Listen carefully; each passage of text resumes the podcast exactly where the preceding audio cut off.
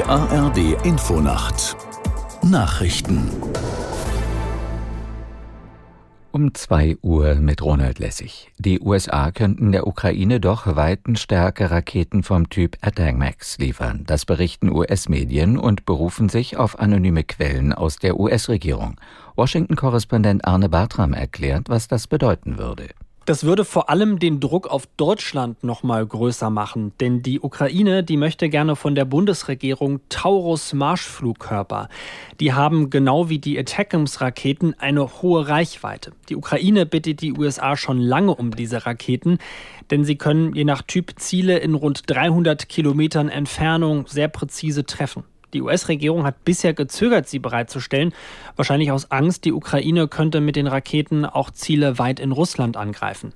Der ukrainische Präsident Zelensky hat auch bei seinem Besuch in Kanada weitere Unterstützung zugesichert bekommen. Im Parlament in Ottawa kündigte Premierminister Trudeau zusätzliche finanzielle Hilfe von umgerechnet rund 453 Millionen Euro für die Ukraine an. Das Hilfspaket umfasse etwa 50 gepanzerte Fahrzeuge und die Ausbildung ukrainischer Piloten an F-16 Kampfflugzeugen. Nach dem Ende der aserbaidschanischen Militäroffensive auf Bergkarabach hat Bundeskanzler Scholz für die Bevölkerung in der Region eine Sicherheitsgarantie gefordert. Das teilte Regierungssprecher Hebestreit nach einem Telefonat zwischen Scholz und dem armenischen Regierungschef Pashinyan mit. Der Kanzler habe geäußert, dass er eine Anwendung militärischer Gewalt ablehne. Außerdem habe er betont, dass die Bundesregierung sich mit Nachdruck für eine Verhandlungslösung und einen dauerhaften Frieden zwischen Armenien und Aserbaidschan einsetze. Aserbaidschan hatte die auf seinem Staatsgebiet gelegene mehrheitlich von Armeniern bewohnte Region Bergkarabach am Dienstag angegriffen. Am Mittwoch kapitulierten die armenischen Separatisten. In der Fußball-Bundesliga hat Stuttgart erneut gewonnen. Die Stuttgarter besiegten Darmstadt mit 3 zu 1. Aus der Sportredaktion Florian Winkler.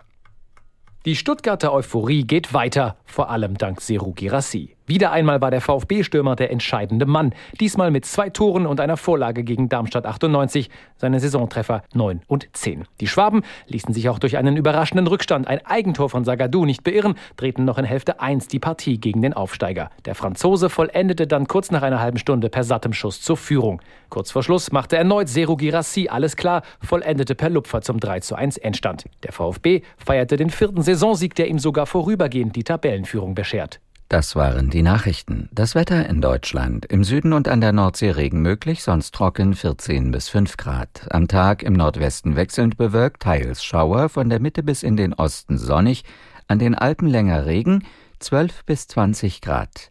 Die Zeit, es ist 2.03 Uhr.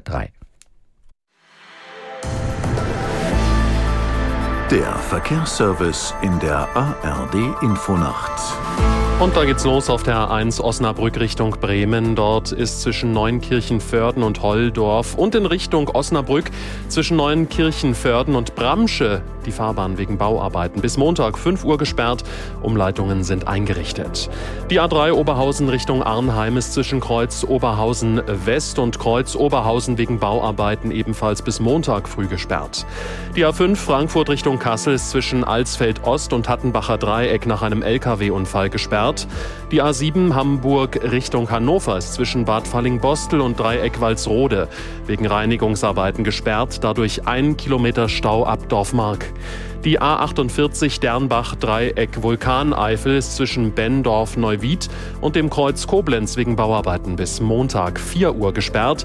Umleitungsstrecken sind ausgeschildert. Die A59 Dienstlaken-Duisburg ist zwischen Duisburg Großen Baum und Kreuz Duisburg Süd wegen Bauarbeiten in beiden Richtungen bis morgen früh gesperrt. Und die A72 Plauen Richtung Zwickau. Zwischen Zwickau West und Ost steht ein defekter LKW in der Baustelle. Dadurch 5 Kilometer Stau. Gute Fahrt Ihnen. Die ARD Infonacht